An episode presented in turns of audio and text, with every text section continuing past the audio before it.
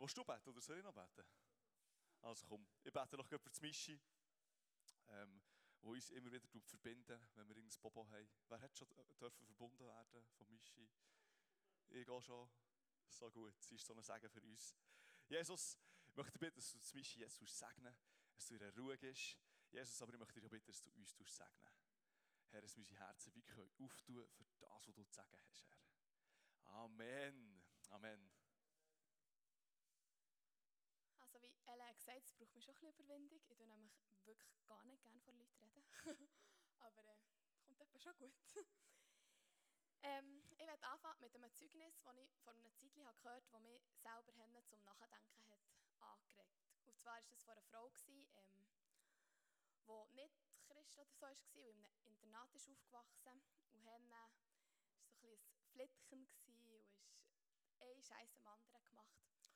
Und sie ist dann mal in so einer Summerbreak ist sie heimgegangen und hat dort ihr Leben Jesus gegeben. Und ist dann wieder zurück in das Internat gegangen und war so ein bisschen überfordert, gewesen, weil sie nicht gewusst ja, wie sie jetzt ihren Glauben soll leben soll. Und alle haben gedacht, sie kommt gleich zurück, wie sie in die Ferien ist gegangen. Und dann äh, ist er einfach in den Sinn gekommen, dass er mal irgendjemand hat gesagt hey, du musst echt die Bibel laut lesen. Dann fährst du das einfach glauben, was du, was du liest. Und dann hat sie angefangen, ist das, das Internat gelaufen, hat immer wieder die, die Bibel einfach gelesen und die Leute sind gekommen und gesagt, hey, was läuft mit dir? Du bist schon anders geworden, du bist mega komisch.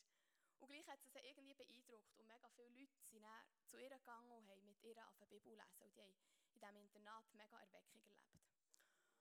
Und nachher sind Christen gekommen, die schon in diesem Internat waren und haben, sind zu ihr gegangen und haben gesagt, hey, was machst du da? Wir sind seit Ewigkeiten schon dran für euch im Bett und jetzt kommst du da und irgendwelche Bibelkreise starten. Wir wollten das eigentlich schon lange machen.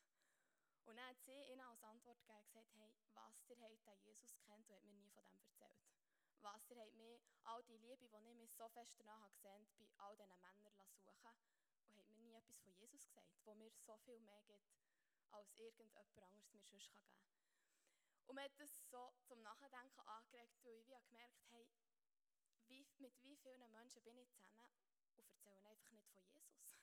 Und lasse in ihrem Ding innen leben, obwohl sie eigentlich Jesus so fest bräuchten.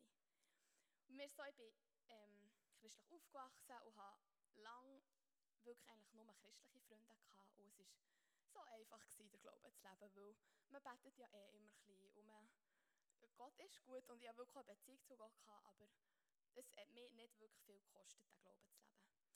Und dann habe ich vor drei Jahren im City-Notfall zu Bern arbeiten und bin dort in ein Team mit mega coolen Frauen, die wirklich richtig Freundinnen geworden für mich, die viel mehr sind als nur so Arbeitskolleginnen. Und ich bin dort hergekommen und habe Gott gesagt, schau, ich kann nicht, ich kann nicht auf Menschen zugehen und sagen, hey, du sollst im Fall an Jesus glauben. Ich mache das mega nicht gerne. Sondern ich wünsche mir, dass ich mit meinem Leben einfach einen Unterschied machen kann. Und habe angefangen, für die Leute zu beten. Und es war so cool, weil auf das Mal aus dem Nichts raus die einfach haben angefangen Fragen zu stellen. Zum Beispiel ein Arzt gekommen und hat gesagt, hey, du bist doch Christ, ähm, ich verstehe das mega nicht, weil es, es ist doch viel zu einfach. Es kann doch nicht sein, dass wir einen Fehler machen und einer stirbt und dann ist das alles okay. Und so viele gute Gespräche, oder dass sie kommen und sagen, hey, wenn du betest, wie machst du das? Hockst du her und tust die Augen zu und die Hände zusammen? Oder du da laut oder leislich beten? Echt, wo ich wie gemerkt habe, die Leute fragen, wenn, wir, wenn sie wie einen Unterschied in unserem Leben sehen. Ähm, und ich habe gemerkt, dass unsere Leben viel mehr reden, wenn wir danach leben und eben nicht unbedingt immer evangelisieren. Also ich bin mega froh für alle, die auf die Straße gehen. Das braucht es unbedingt. Und dann muss ich nicht. Nein, aber es geht so darum, wie wir unser Leben leben. Ähm, und es ist so spannend, weil zum Beispiel eine eine zu mir gekommen. Ich bringe wirklich viele Beispiele, weil es mir wichtig ist, dass ihr merkt, dass es eigentlich so einfach ist. Sonst bin ich zu mir gekommen und gesagt, hey, ähm, ich muss mit dir unbedingt über etwas reden. Sie sagt, weißt, ich war gestern so bei einer Wahrsagerin und die hat mega viele Sachen gesagt, die einfach voll gestummen haben. Du findest das mega komisch.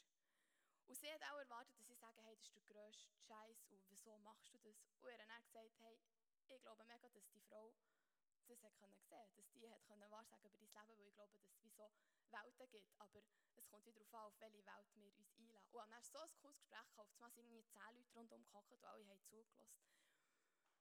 Ähm, ohne, dass ich das mega, mega habe gesucht Und für mich, das Coolste an dem war wie zu merken, gewesen, meine Beziehung zu Jesus hat sich durch die Beziehungen, die ich zu Nicht-Christen habe, mega verändert. Wo ich mir auf einmal musste warum habe ich in einem Worship die Arme auf? Weil sie mir das haben gefragt warum macht ihr das?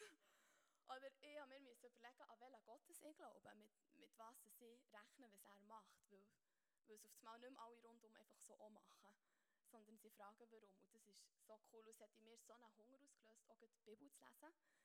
Weil wenn wir mit Leuten vor Welt zusammen sind, fangen wir so schnell Sachen an zu glauben, die sie machen oder die sie denken. Und wir sind so schnell in dem innen. Und ich glaube, es wäre so wichtig, dass wir das unterscheiden können. Und die Wahrheit, die wir so glauben, wie Rahel auch schon gesagt steht einfach in der Bibel. Und darum ist es so wichtig, dass wir die Bibel lesen.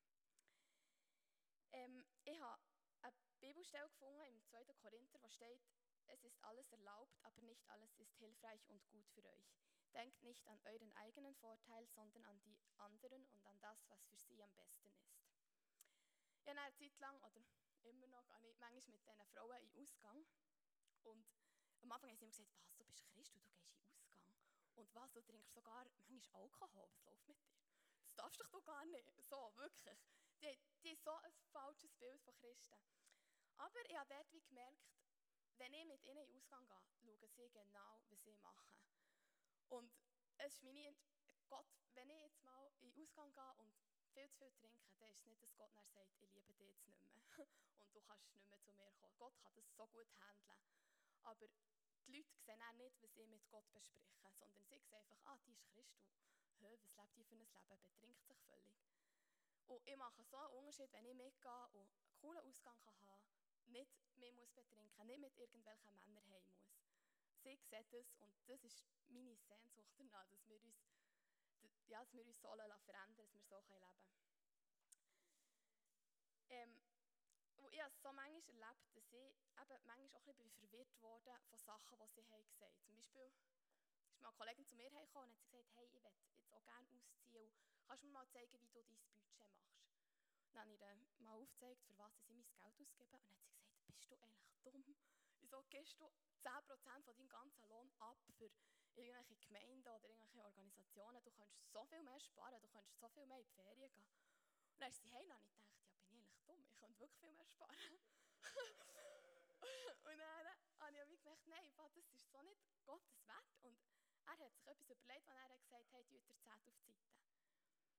Oder ich habe vor einer Zeit mich mal mit jemandem getroffen, ein Date gehabt. Und haben die Christen haben gefragt, hey, habt ihr gut können reden? Und die Nicht-Christen haben gefragt, äh, ist irgendetwas gelaufen? Und dann, wenn man dort sagt, nein, dann sagen sie, was, aber ich weiß ja gar nicht, ob das passt. Und also wenn du nicht zumindest einmal mit dem Sex hast, weißt du ja gar nicht, ob du ihn willst. Und ich weiß ja, dass das nicht stimmt, aber wenn du das immer wieder hörst, dann fährst du auf einmal denken, hey, ja, wieso Christen machen alles immer so kompliziert. Warum? Und darum ah, hat mir Gott so ein cooles Bild gegeben. Weil ich wie das Gefühl hatte, ist da so zwischen zwei Welten. In einem sind Christen, auf der anderen Seite sind nicht Christen. In der Mitte ist so ein Graben. Und ich bin in diesem Graben und habe lange wie so einen Spagat machen zwischen diesen Welten. Und irgendwann geht es immer weiter auseinander. Und ich habe dann Jesus gesagt, ich kann das nicht mehr managen. Ich gehe wie zwischen Ich kann nicht zwischen diesen Welten stehen. Und dann war es so cool, weil Jesus mir gesagt hat, hey, du musst gar nicht in der Mitte stehen, weil ich stehe in der Mitte.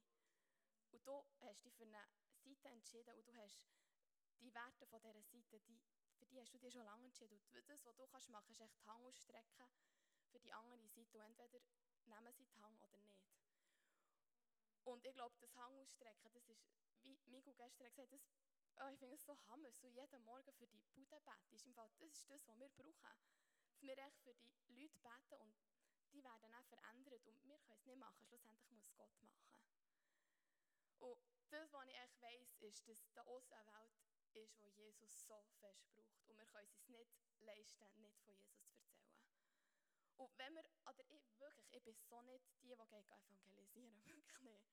Aber Jesus weiss das und er, er schenkt mir Situationen und ich kann nichts anderes machen, als ich beten, dass ich die Situationen ergreifen kann und mich kann verändern und vor allem die Leute dann durch mich verändert werden, weil sie sehen, was sie für einen, für einen Unterschied machen. Und es gelingt mir nicht immer. Aber wie gesagt, Gott kann das, ja, kann das handeln.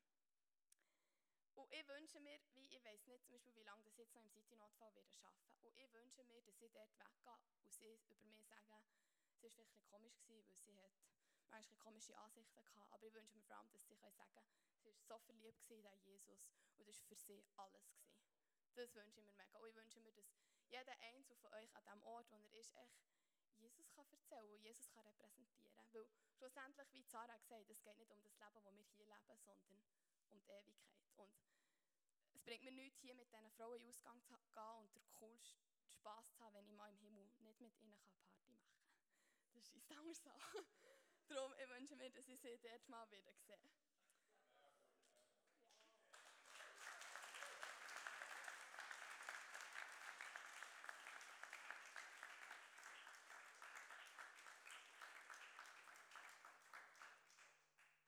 wir singen jetzt nochmal das Lied, was heißt, Jesus tut wie das Bittere in Süßes verwandeln. Und ich glaube das wirklich von ganzem Herzen, dass manchmal in diesem Leben oder auch in unserem Leben so, so viel Bitters und so keinen Sinn. Aber wenn Jesus kommt, dann ändert er einfach alles. Und ich wünsche mir wirklich, dass das in unserem Umfeld passiert, dass, wir, dass sie so dürfen verändert werden und dass das Süße von Jesus vorkommt und sie dort auch heiliger leben dürfen ohne dass wir müssen predigen und ihnen müssen aufzeigen, du machst das und das und das, das alles falsch, sondern einfach, weil sie den Unterschied in unserem Leben.